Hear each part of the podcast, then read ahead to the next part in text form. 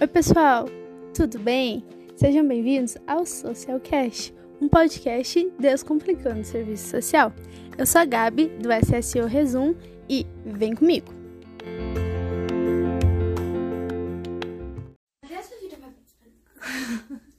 oi, oi, pessoal, boa noite! Estamos começando o nosso último dia de lives da semana de estágio aqui no, no perfil.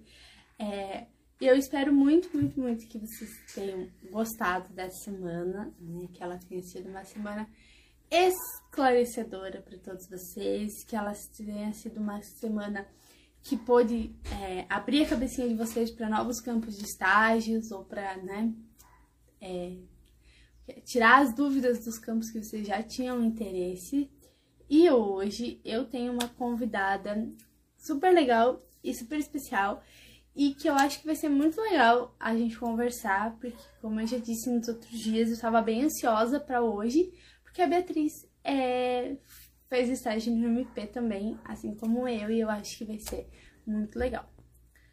Deixa eu contar. É isso aí, estou um pouco ansiosa, foi muito legal fazer todos esses dias. Oizinho, Beatriz, tudo bem? Oi, tudo bem? Boa noite, galera. Você está me ouvindo bem, Gabi? Tô sim. Tá, perfeito. Então, tudo, é, já pedi tudo bem, né? Meu Deus do céu, eu estou nervosa hoje. Acho que é porque eu, né? Os outros dias, assim, é, eram com pessoas que eu conhecia, né? Que eu já tinha contato. Você é a primeira vez que a gente está se vendo assim, né? Então eu fico um pouco nervosa, mas estou bem feliz de ter você aqui. Então seja bem-vinda ao meu Instagram. Obrigada por ter aceitado o convite, né? Eu acho que vai ser muito legal isso. Então, vamos começar pelo começo. É, como que foi a sua primeira experiência de estágio, né? Se eu não estou enganada, eu li os posts, mas eu, minha memória é muito ruim. Então, assim, né? É, o seu primeiro estágio foi no Ministério Público, né? Não, o primeiro foi no CEAP. O do ah. Ministério Público foi o não obrigatório, então foi o segundo. Acabaram que em algum momento eles interagiram, né? Porque foi o mesmo espaço de tempo, mas eu entrei no CEAP um semestre antes. Hum, então, é. Eu tava meio confundindo, assim, né? A minha cabeça tinha sido primeiro o MP, depois o outro. Mas então vamos começar. O que é a STF? O que, que a assistente social faz lá dentro? Como é que foi entrar nesse estágio? Como é que foi a experiência lá? Pode ser aos poucos, assim, não precisa responder tudo. Eu pergunto de novo. Pronto, vamos lá. O CEAP é o Centro de Estudos e Assessoria Pedagógica, né? Ela é uma ONG que ela é financiada por ex-alunos de um colégio muito conceituado que tem em Salvador, que é o Colégio Antônio Vieira. Inclusive, ele funciona, essa ONG funciona no mesmo espaço do colégio. Esse, essa ONG é financiada por ex-alunos. Então, o CEAP, ele tanto atua com a estruturação de projetos pedagógicos para escolas particulares, para escolas municipais e, e, outras, e outros setores da educação também, como atua também na formação de jovens e no, em todo o processo de concessão de bolsas para alunos de comunidades, né? Alunos com diversas vulnerabilidades, estudarem no Colégio Antônio Vieira, que é um colégio, assim, bastante caro de Salvador.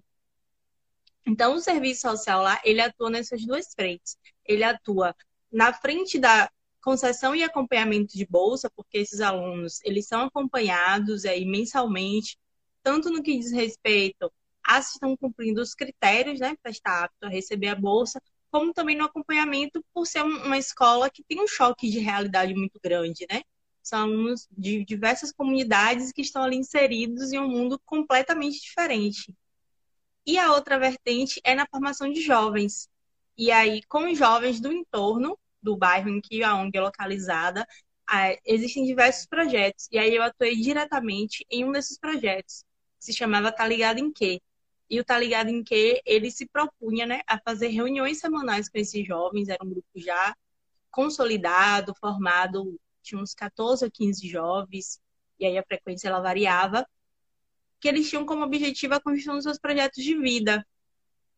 Então, toda semana era debatido um tema, muitas vezes eram os próprios jovens, né, que traziam com certa antecedência no planejamento qual o tema que eles tinham interesse e a gente buscava quais eram as metodologias. Ai, que legal. É, era muito legal. A minha mãe trabalha num, agora é escola social marista, mas antes era Sesmar, que é do centro de. Ai, é, é um, eles fazem contraturno com projetos com as crianças aqui da, de algumas escolas do município, que são crianças que estão localizadas em, em, em territórios vulneráveis né, na cidade. Então, eles pegam as crianças daquela escola e eles vão fazer o contraturno ali, que aí assim, é, é e não é parecido, né? Mas assim, que Sim. também trabalha com, com as crianças através de projetos e tal, e eu adoro muito criança. E aí, eu até comentei ontem que eu estava bem ansiosa porque, né, eu não sei se você estuda isso, mas os seus dois estágios foram na área, né, de criança e adolescente, envolvendo essas duas temáticas. Eu sou apaixonada por criança e adolescente. Então, eu fiquei bem feliz. E como é que foi, assim, trabalhar com jovens é, em uma ONG, sabe? Fazendo todo esse trabalho como assistente social. No caso, na série estagiária. Eu estava junto com o assistente. Muito difícil. Assim, na verdade, eu tive certeza que eu não queria é, estagiar em área da saúde. Eu queria. E aí foi a primeira vaga que veio para mim, né? Foi uma, uma vaga no hospital. E aí eu falei, não quero, não quero, não quero. Eu quero outra coisa. E aí a, pensei, ah, quero educação. Mas até então eu estava pensando em. Eu estava ali olhando o estágio, que era em escola, no IF Baiano. E aí eu estava ali paquerando aquela vaga, e aí não rolou, e aí rolou essa. Só que lá não é escola, né? As metodologias, os processos de trabalho são diferentes. E até então eu nunca tinha tido contato do que uma assistente social fazia em uma ONG, que agora não chama mais ONG, né? Chama OSC, é. né?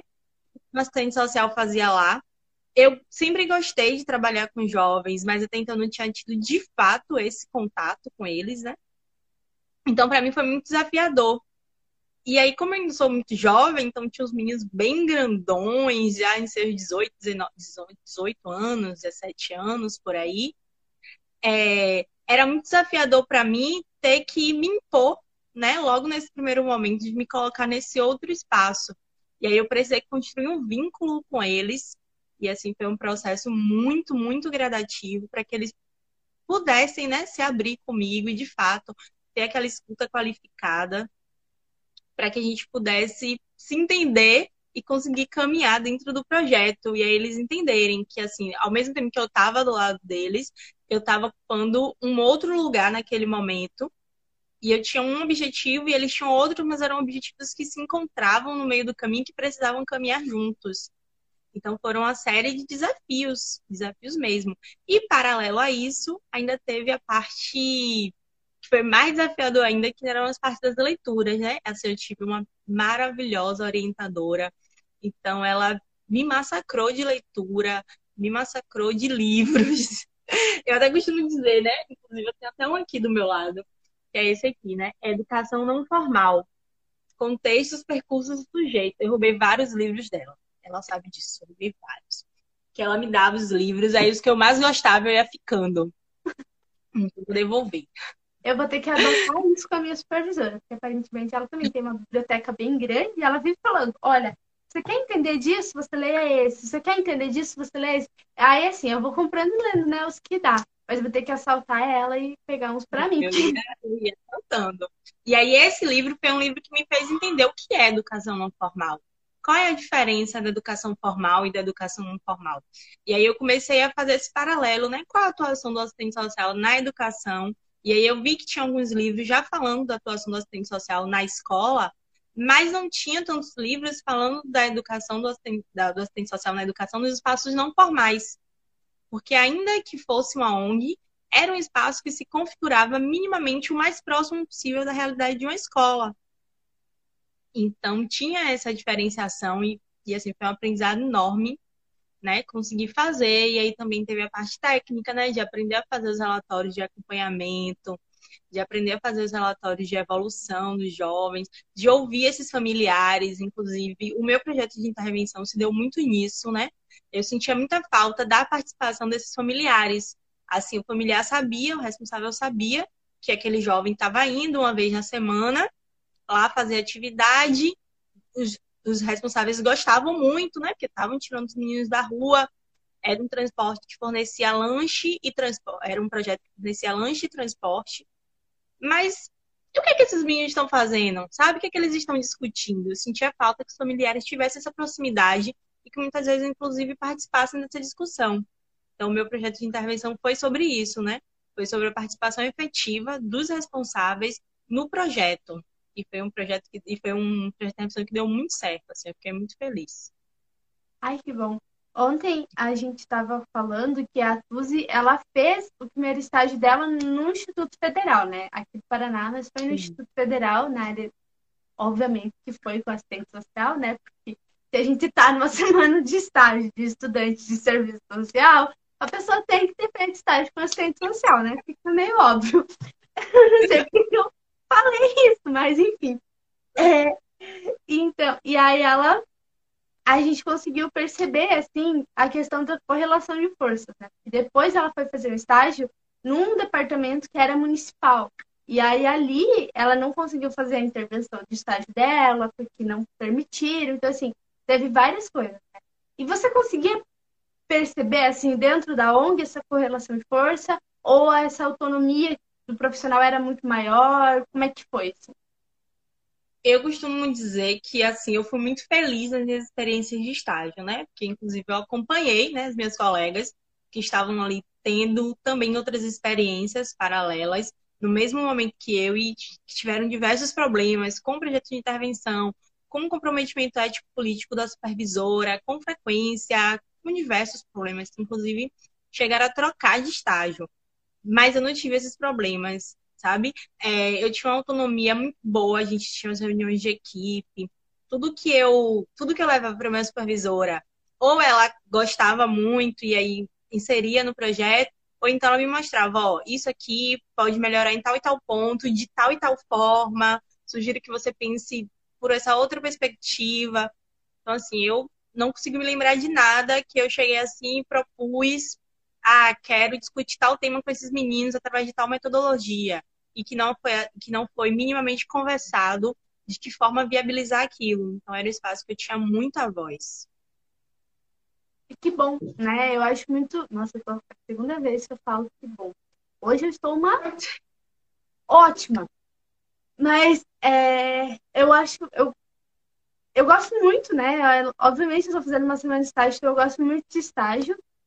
E eu acho que eles precisam ser espaços que a gente se sinta confortável, sabe? Tipo, a gente se sinta confortável para debater com nossos supervisores, tanto de campo quanto acadêmicos, sobre o que está acontecendo ali, fazer essas interlocuções entre teoria e prática.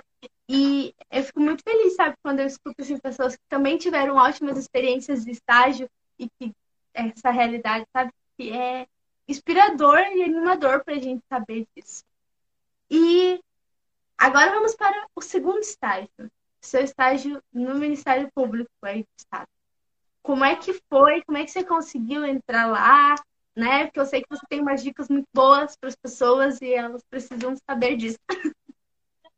É isso, né? Eu, como eu falei, eu fiz uma série de postagens quando eu iniciei esse perfil, né?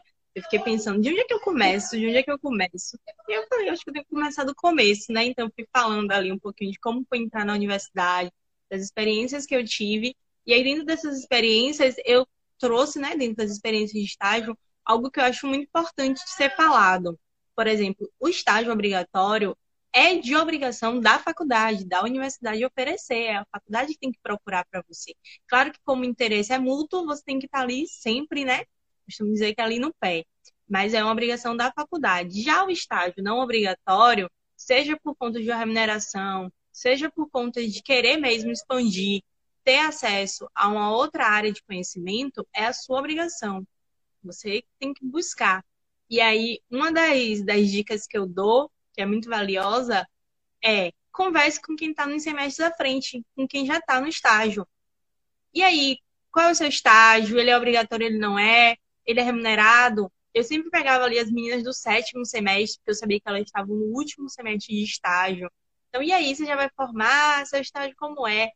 E aí foi numa dessas conversas que Jéssica, ela me falou, ah, eu estágio no MP, no setor de infância, e eu já vou terminar. Eu falei, e aí, quando é que vai ter seleção? Ela vai mais pra frente, tal. Tá? E eu fiquei sempre ligada, eu fiquei ligada no Instagram do, do MP. E aí, assim que soube, eu já fiquei sabendo. E aí fiz, né, análise curricular, que também é uma parte muito importante. É, é um currículo super único você construir o seu currículo do estágio, porque você não tem experiência profissional, né? E às vezes, mesmo que você tenha uma outra experiência de estágio, se você tiver em um campo diferente, ela não vai, né, se sobressair. Então, como fazer esse diferencial? É você destacar as disciplinas que você já cursou, que você entende que são indispensáveis para aquele campo, os cursos que você já fez, e aí também é aquele diferencial, né, de você ir além do que está na sala de aula, de buscar os cursos da área que você se interessa. Hoje a gente tem aí uma imensidão de cursos online. Então eu construí esse currículo assim muito amarrado em tudo que eu já tinha ali de criança e adolescente. E aí teve análise de currículo e depois teve a entrevista. E aí na entrevista a mesma coisa, já cheguei sabendo o que aquele setor fazia, minimamente quais eram as demandas, porque eu, inclusive, tinha enchido o saco de Jéssica perguntando, perguntando, né? O que, é que vocês mais recebem de demanda? Como é que é? Faz visita domiciliar? Faz não sei o quê? Faz não sei o quê? Então, eu já, já cheguei minimamente sabendo. E aí, fiz a entrevista e aí fui aprovada. E fiquei, assim, radiante foi, era um outro espaço, né, o centro jurídico, um espaço com muito mais demandas, com demandas muito mais complicadas, um espaço muito mais técnico. Essa semana eu cheguei, inclusive, a comentar, né, que eu considero que eu tenho uma escrita muito técnica. E isso é resquícios do resquício não aprendizado, né, do Ministério Público, né? E a gente produzia muito relatório, todo dia muito relatório, muito relatório, muito relatório. Então, eu ia sempre aprimorando. Minha supervisora também muito maravilhosa, muito maravilhosa mesmo. Então, o relatório ia e voltava, e nunca voltava cortado, só cortado. Sempre voltava cortado com uma justificativa no que poderia melhorar. Às vezes ela estava ali na correria, mas parava e puxava a cadeira ali pro lado, falava, ó, oh, Bi, faz assim, assim, assim, faltou isso, isso e isso, sabe? A gente sempre ia complementando as visões, o que foi, de fato, assim, muito único contribui demais assim para o meu crescimento profissional. E é, como é que é organizado a IUMP?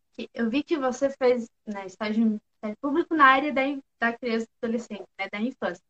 E aqui, a gente não tem essa separação, não, entendeu?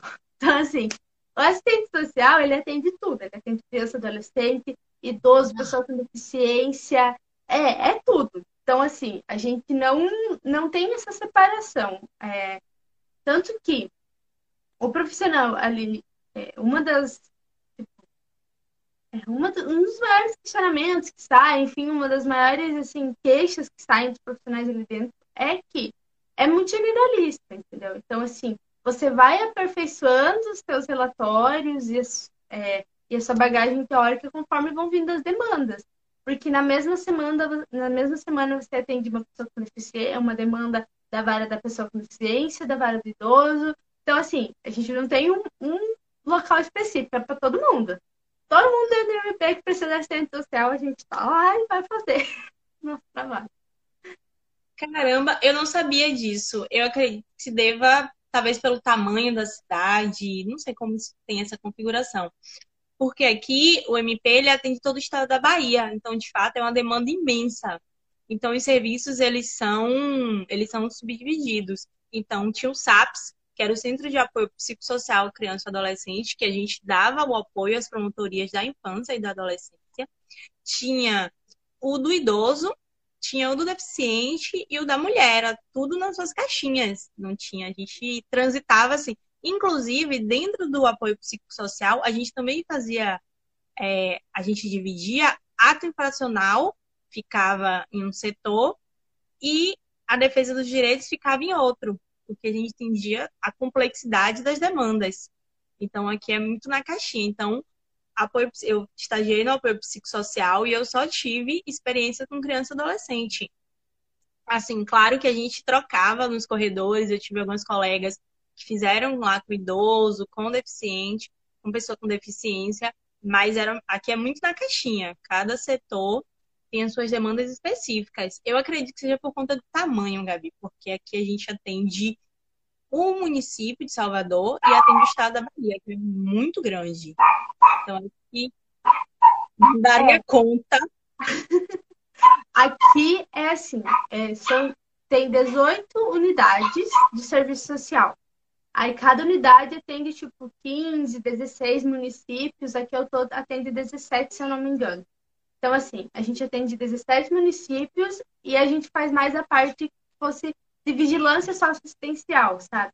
Então, é, demandas individuais, a gente, eu não vi nenhuma. A gente não atendeu nenhuma demanda individual. Era tudo assim, tipo, é, o promotor queria abrir uma ação civil pública em algum município por causa da nos serviços de, de assistência. Então a gente ia lá, ele fazia uma visita institucional. Eu acho que eu participei de uma antes da pandemia e tudo que aconteceu. É, que a gente foi no município e visitou todos os espaços de que faziam um atendimento de assistência, sabe? Toda a rede de assistência social do município. Gestão, CRAS, CREAS e tinha abrigo lá. Então foi isso, sabe? Então, tipo, a gente faz isso, a gente não, não atende, por exemplo, socioeducação. Agora a gente está ajudando os municípios a reorganizar os planos de socioeducação deles. Mas, assim, é, demandas individuais a gente atende. E aí é, é muito doido, né? Pensar como que é o mesmo espaço, é o Ministério Público do Estado, mas eles são organizados e divididos de formas diferentes, né? Eu estava muito ansiosa para saber como era isso, porque eu não sabia.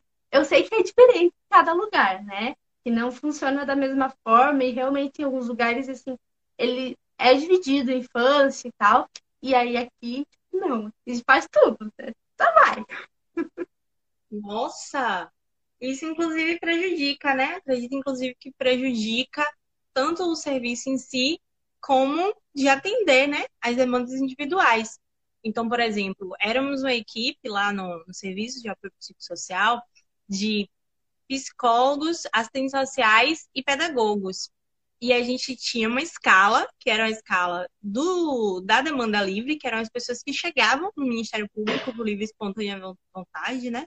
Para fazer denúncias, para buscar orientações. Então, a assistente social e as psicólogas do dia eram as pessoas que iam na triagem, fazer essa, esse primeiro acolhimento, essa escuta, e aí ou direcionar para o serviço, a gente tinha uma prática de fazer com que a rede funcionasse. Então, ó, isso aqui primeiro precisa passar pelo conselho tutelar às vezes o vínculo já estava tão né, fragilizado que a gente entendia que, inclusive, seria mais complicado mandar voltar para o conselho. Então a gente já atendia. E assim, eram mães que chegavam, vizinhos que chegavam para fazer denúncias de mães, de pais. Tinham muitos casos de abuso, muitos casos de maus tratos, muitos, muitos casos de evasão escolar. E a gente tinha essa parte e tinha também a parte da vigilância socioassistencial, então a, mesma equipe era responsável por fazer a visita nos abrigos, que são as inspeções, que elas aconteciam de três em três meses. Então, criava um cronograma e essa mesma equipe se dividia, ia fazer as inspeções. Então, também foi uma experiência muito, muito enriquecedora poder estar nesses espaços, né? De ir nessas, nesses, lugares de acolhimento, de conhecer a realidade desses jovens, dessas crianças, como se estruturavam. A gente conseguia fazer um paralelo assim muito rico, né? De o que é que está na tipificação e o que é que de fato acontece, sabe? É, e tinha também a parte do apoio à promotoria, que era quando as promotorias mandavam as demandas, aí aquele mesmo esquema de dividir entre as técnicas e executar. Então a gente tinha essas três vertentes. Então era muito trabalho. Não, é era muito... muito trabalho mesmo. É, aqui assim, é ruim porque atende todas as, tipo, todos, mas são municípios mais selecionados, né? Não é o Paraná inteiro. Mas assim, as equipes também têm, é, elas não são completas. Por exemplo, nosso serviço é psicologia, serviço social e pedagogia. Aqui onde eu é, faço estágio, a gente só tem serviço social, não tem pedagogo e não tem psicologia. Psicóloga tem um lugar só, que é na capital. Só lá tem psicólogo, senão a gente não tem psicólogo também no MP para atender isso. E aí, quem faz essa parte de, tipo, de mais atendimentos é, individuais é a equipe do TJ, é a equipe do SAI, que é esse. É, eu não sei agora explicar o que, que é SAI. Estou acostumada com a sigla, eu não lembro o que significa. Eu sei que é a equipe do SAI, que aí elas fazem, que elas têm psicólogas e agora vem uma assistente social, porque aqui no Paraná, o Tribunal de Justiça é defasado em assistente social. A gente quase não, quase não tem assistente social no Tribunal de Justiça. Então, aí agora que começou, e aí elas fazem esse atendimento individualizado, mas a gente também atua muito com rede. Né? Tem muita. É, tanto que a gente está em todas as redes assim, que dá para estar, tá, e faz essa articulação de montar montar fluxos, principalmente ali do atendimento a crianças vítimas de, é, ou testemunhas de violência, que tem todo aquele fluxo, né, que passa pelo Sinan e tal. Então é bem, bem interessante. É, eu, eu acho que você tá, você estava participando no primeiro dia, porque eu vi as suas respostas. Sim. E o Júnior fez uma pergunta e eu estou repetindo essa pergunta em todos os dias, que é: você aprendeu alguma coisa nova no seu estágio? Assim, né? Algo que você é novo e o que, que foi é, que você mais, tipo assim, é, o maior desafio, o que você mais aprendeu, assim, que você vai levar para sempre na sua vida profissional e na sua vida acadêmica? Assim, o que, que ajudou o seu estágio? Pronto. Essa pergunta é bem difícil e bem reflexiva, né? Eu acho que o que eu mais aprendi no meu estágio foi o acolhimento sabe? O acolhimento que é você e o usuário, nos dois estágios, foi o que eu mais aprendi. Porque, assim, os instrumentos técnicos, eu, a gente tinha as, as aulas de processo de trabalho que dava conta da gente aprender como é que estruturava e tal, mas o acolhimento ali na prática, lia vários livros, é, fazia simulação em salas de aula, mas na prática mesmo ali com o usuário, e eu tive algumas experiências no Ministério Público também depois, né? Já estar algum tempo no estágio, de poder fazer o acolhimento sozinha. Então, as estagiárias, elas tinham essa autonomia, né? De fazer o acolhimento. Então, eu digo que fazer o acolhimento, naquele primeiro momento, sem aquele nervosismo, tinha dias que eu nem... Assim, chegou um momento que eu nem precisava levar nada. Que eu sabia que eu tinha que estar tá com o meu olhar ali no usuário, prestando atenção mas eu também tinha que estar aqui fixando as informações mais importantes. Primeiro, para não ter que fazer o repetir, né? E segundo, aí eu chegava na sala, saia correndo, sentava, ficava anotando tudo que eu tinha ouvido, que era para não esquecer de nenhum detalhe importante. Mas eu acho que o acolhimento foi o que eu mais aprendi assim na prática, sabe? De poder levar. E dificuldade, é, eu tive duas dificuldades. Durante o processo de estágio, eu engravidei.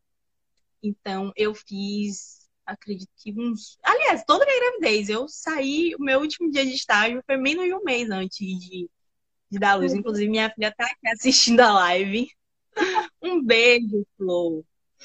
Então, todo ah, foi ela que pediu o beijo? Eu ia falar. Não, foi a madrinha que pediu para mandar um beijo. Ela tem quatro anos, aí ela tá lá assistindo com a madrinha. Que fofa. E aí, então, durante todo o processo de estágio, eu estava nos dois estágios, eu, eu tive gestante. E aí, no CEAP, para mim, foi muito difícil.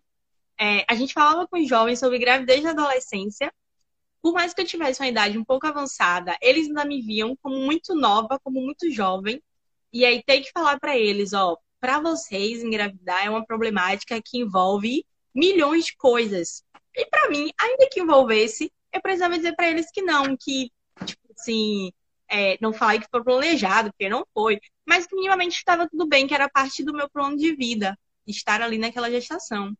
Então eu precisei agir com muita naturalidade, né? Assim, separar muito bem, né, as fases da minha vida para ter um profissionalismo, para estar ali com aqueles jovens, inclusive é, é como assim, você fala uma coisa e você faz outra, sabe? E paralelo a isso, na experiência do MP, é, foi quando os casos de, de microcefalia por conta do Zika vírus estavam estourando, estourando, estourando. Então, era plano de saúde que não estava não estavam conseguindo autorizações. O SUS, muita, muita, muita, muita, muita. A gente trabalhou muito com a regulação que não estava fazendo as, as transferências, liminar para poder conseguir fazer as terapias, acesso ao BPC. Então, assim, foi, foram os meses que tiveram um boom, um boom desse caso. Imagine eu aqui, gestante, tendo que passar repelente de meia e meia hora e ter que atender esses casos. Inclusive, foi um cuidado, assim, muito ímpar que as minhas colegas tiveram também, porque em um determinado momento já não estava fazendo bem para minha saúde mental. Então, a gente reorganizou ali todo o fluxo e eu me afastei um pouco dessas demandas. Digo, inclusive, depois peguei demandas piores, né? Porque tive que ficar com de negligência, de abuso, eram bem pesadas, mas naquele momento, é, ter que estar tá atendendo, né? Aquelas mães recém-paridas que acabaram de descobrir, né? Que seus filhos nasceram com a deficiência e estavam tendo seus direitos negados, era, era muito complicado para mim, era, sabe, era um sofrimento, para além daquele sofrimento que a gente tem na profissão. Eu também tive, assim, eu lembro que na minha primeira semana de estágio, eu já fui fazer uma escuta de um menino que estava sendo abusado.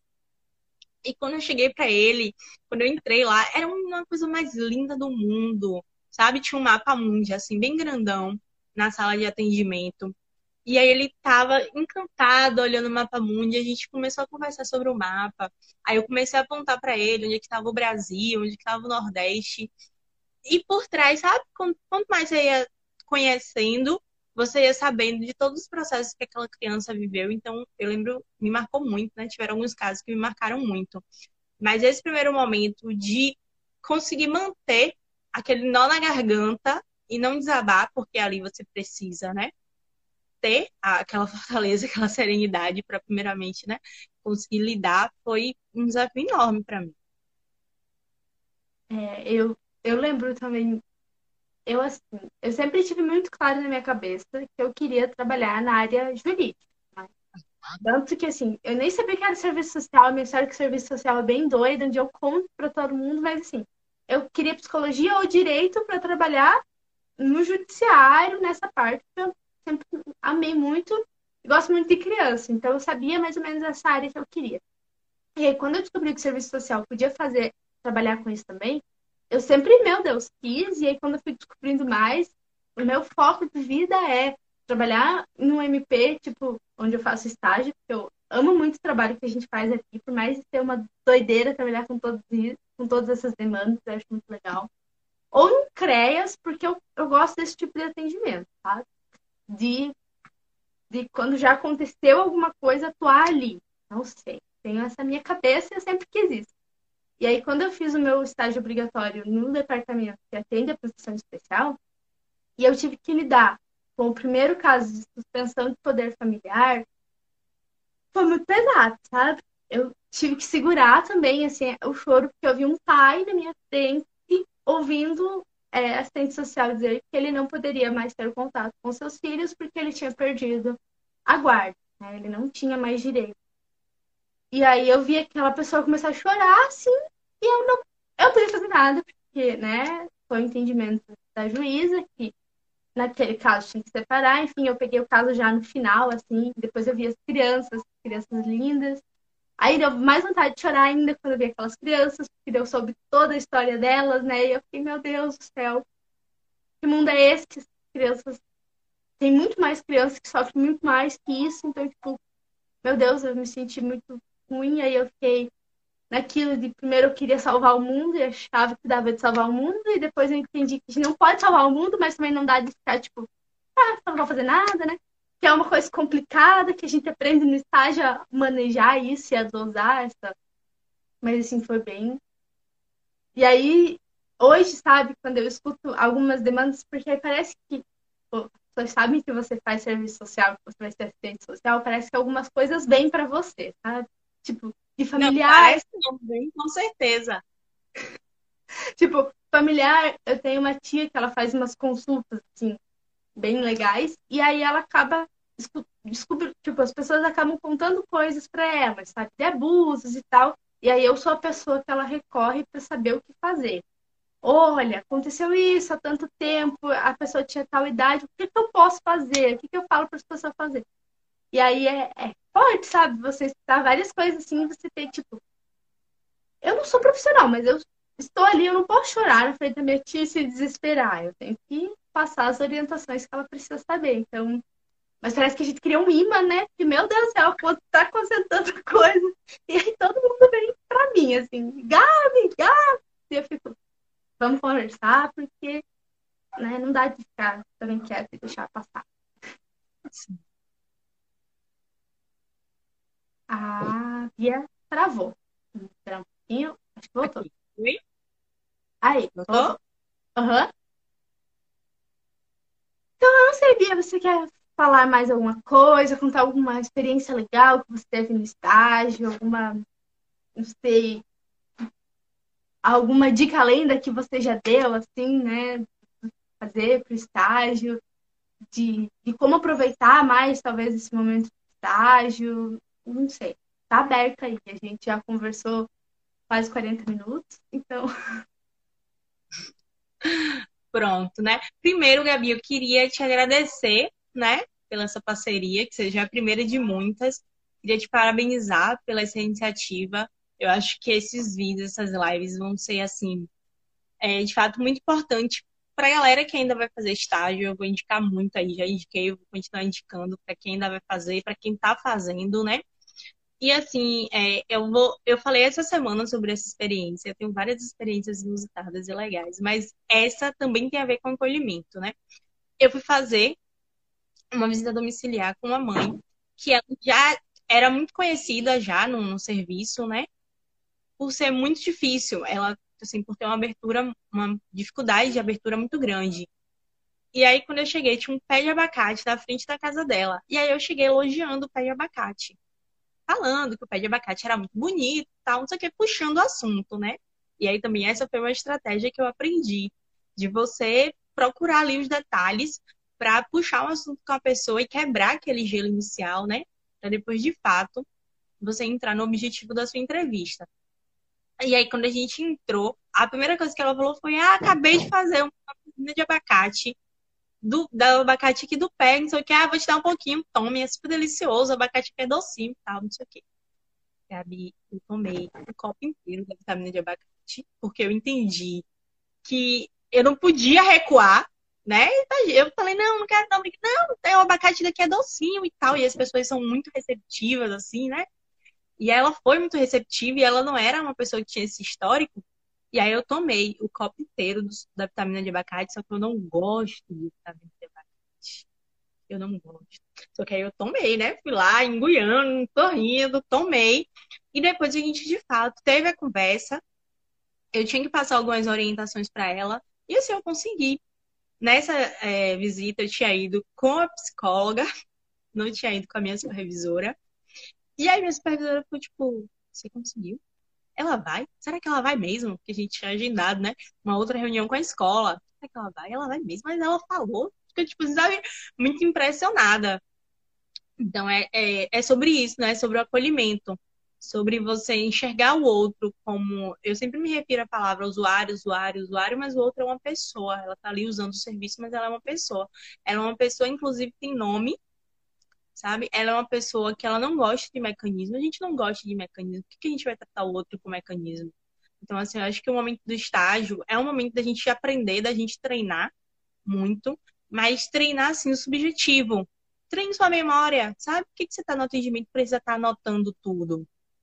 É, uma coisa também que a gente tinha lá no estágio, que era muito positivo, eram as reuniões das diárias nem sempre a gente conseguia dar conta, mas a gente fazia as reuniões semanais, onde a gente fazia discussão de textos, onde a gente pegava um caso, levava, e aí cada um dizia, ó, oh, eu agiria de tal forma, eu agiria de tal forma, acho que dá para fazer tal coisa. Então, essa socialização do conhecimento, inclusive, pode ser com lá no seu estágio, pode ser também, se no seu estágio não tiver, proponha, né? Uma das minhas colegas de estágio propôs um cine debate, a gente conseguiu fazer o Cine Debate. É, a gente assistia um filme e depois a gente. Eu vejo que tem muitos Instagrams aqui, inclusive, que fazem isso, né? E eu acho muito legal de indicar o filme e depois a gente fazer uma crítica, fazer um debate dentro daquela narrativa. Eu acho que é uma metodologia de aprendizado que dá muito certo. Então é isso. Se não você chegou no seu estágio não tenha, proponha, sabe? É, o não você já tem. Eu acho que é você ir muito atrás do sim, né? E se não deu para fazer no seu estágio, pega um grupo de quatro amigas que está todo mundo fazendo estágio, vai lá e debate, sabe? Ó, eu tô nessa área, você tá nessa, você tá nessa. Cada semana vamos botar uma área para cada um a gente apresentar, vamos trazer um estudo de caso, claro. E aí já tendo também a questão ética, ó, não posso levar um documento, não posso levar os nomes reais, mas, sabe? Tratando isso, então acho que o estágio é esse espaço. Eu fico muito triste quando eu vejo alguém que diz que não gosta, não gostou do estágio, quando eu vejo alguém que diz que correu para o estágio acabar. Inclusive, dentro das minhas análises, das pessoas que estão ao meu redor, as pessoas que tiveram experiências negativas no estágio, seja qual for o motivo, são pessoas que têm mais dificuldade digamos assim, engrenar no primeiro momento na profissão, porque é muito difícil, né, você conseguir dar esse primeiro pontapé, né, dar esse start, ter aquele primeiro emprego, tá foda pra caralho, né? Então, eu acredito que quando você vem de uma experiência frustrada, você já vai caminhando assim, sabe, um pouco sem expectativa, um pouco mais medo do que já é para ter. Então, acho que assim, os ambientes eles não são perfeitos, a gente sofre muito com as hierarquias, né? Com, com os abusos aí dentro do meio do trabalho. E, e aí, diversas outras opressões, né? Com a desvalorização da nossa profissão. Mas eu acho que é chegar e fazer diferente, sabe? Não é porque tá ali daquele jeito que a gente vai entrar e vai sair. Eu acho muito estranho quando você entra no estágio e você sai e você não deixa sua marca lá, sabe? Como você não deixa nada. Claro, tem espaços que, são, que não vão mudar, sabe? Que, que tem as suas regras, que vão seguir ali, que vão continuar seguindo. Mas, minimamente, enquanto você está ali naquele período, que você consiga transformar algum, alguma coisa, sabe? Que você consiga se transformar a partir daquilo que você está aprendendo. Então, acho que essa é a principal mensagem para quem está fazendo estágio: é aproveite, sugue tudo, roube os livros da sua supervisora. Eu vou ter que fazer isso. Eu tenho que dar uma passeadinha na casa da gata. Se duvidar, eu que ela, ela pode estar vindo da live que eu mandei para ela e ela vai dizer, rapaz, mas é isso. Aí, Gabi, eu vou falar, aí completando, né? A gente falou sobre, sobre criança e adolescente, também uma área que eu gosto muito, muito, muito, muito. É, as duas experiências profissionais que eu tive, não como assistente social, mas próxima, né? Inclusive, atualmente sou educadora social de um projeto que trabalha com jovens então, Legal. estar ali próximo dos jovens é, é, uma, é uma experiência fantástica, sabe? Eu, eu até falo que eu tive que fazer uma escolha para estar nesse, nesse espaço, mas foi uma escolha que eu não me arrependo. Porque, inclusive, nesses tempos de pandemia, né? Estar ali com, com aqueles jovens e entender quais são suas motivações, quais são suas pretensões, quais são suas dificuldades, é realmente muito enriquecedor para mim. É também um espaço que eu gosto muito. E, e aí eu, dentro da, da temática né, da juventude, eu gosto muito de trabalhar as questões feministas, gosto muito de trabalhar as questões de etnia e raça. E aí, quando você fez o banner, eu divulguei na quinta-feira, as minhas amigas ficaram todas no meu direct. Tá faltando mestranda, tá faltando mestranda, tá faltando mestranda. Eu falei, gente, quando eu mandei pra Gabi, eu nem sabia ainda que eu tinha passado. Então, eu passei no mestrado de estudos étnicos e africanidades. E toda, é, eu pretendo, né, construir todo esse meu mestrado, né, todos esses aprendizados que eu vou adquirir, muito voltado a isso, né, muito voltado à construção da identidade étnica racial dos adolescentes e das crianças, inclusive, eu sou mãe de uma criança preta, né, e que tem cabelo crespo, e que eu faço, assim, desde que ela é muito pequenininha, falto muito com ela esse processo de reconhecimento. Então, aqui ela tem diversos livros, ela tem diversas bonecas pretas, a todo momento tô falando para ela o quanto ela é bonita, sabe? O quanto o cabelo dela é bonito, o quanto ela é especial. Então, eu espero muito ainda trilhar, né, a minha, a minha trajetória profissional dentro desse, desse espaço ocupacional, porque também é um espaço que, assim, enche meu coração. É, eu ia parabenizar você, eu vi hoje o, é, o IGTV. Parabéns! É, eu fico muito feliz, Eu vejo pessoas assim, próximas, né? Que eu tenho alguma proximidade, conseguindo o que elas buscam, porque é, todo mundo tem um sonho, né? Todo mundo quer fazer alguma coisa. E eu gosto muito quando as pessoas realizam esses sonhos, porque é muito gostoso, é muito legal. Tomara que a sua Sim. caminhada, né, esse mestrado seja só o começo, que venha logo um doutorado, um pós-doutorado por aí, que a sua florzinha cresça e seja uma menina muito amada, né, que tenha que se ame muito, principalmente, porque antes dela receber amor do resto, ela vai ter que se amar, porque a gente sabe que a gente vive numa sociedade muito ridícula. Então, assim, ela precisa fortalecer muito o amor dela, para ela entender que é, ela vai ter colegas babacas na escola e ela precisa saber revidar esses colegas babacas e ser forte, né? E a gente sabe que algumas crianças são bem malvadas, né? Então, e que, né, tem que fazer um trabalho, mas a sua filha tem que estar forte e entender, não, mas a minha mãe disse que eu sou bonita eu sou bonita. Então você vai falar disso, eu vou contar para minha mãe, eu vou contar para minha professora que isso é errado, e eles precisam aprender que isso é errado. Mas eu vou saber que eles estão falando uma mentira, né? Eu tenho alguns isso. casos assim na família, eu percebi que isso é muito importante para a criança entender, sabe? Ela se amar também, né? E eu acho que você está fazendo um trabalho maravilhoso. Bia, eu queria muito te agradecer de novo por ter topado essa loucura que eu tenho umas ideias loucas no meio da noite, assim, e eu boto elas em prática no outro dia. E que sempre que você quiser, eu ainda sou uma estudante mirim, né? Tô quase me formando, mas ainda falta um pouco. E eu falo muito, então, assim, sempre que você quiser, eu também estou disponível. O meu Instagram também está aberto para você invadir stories quando quiser falar alguma coisa. Enfim, fazer algo, a gente está sempre aqui. E é isso, obrigada a todo mundo que participou. Manda um beijo para sua filha, tá bom?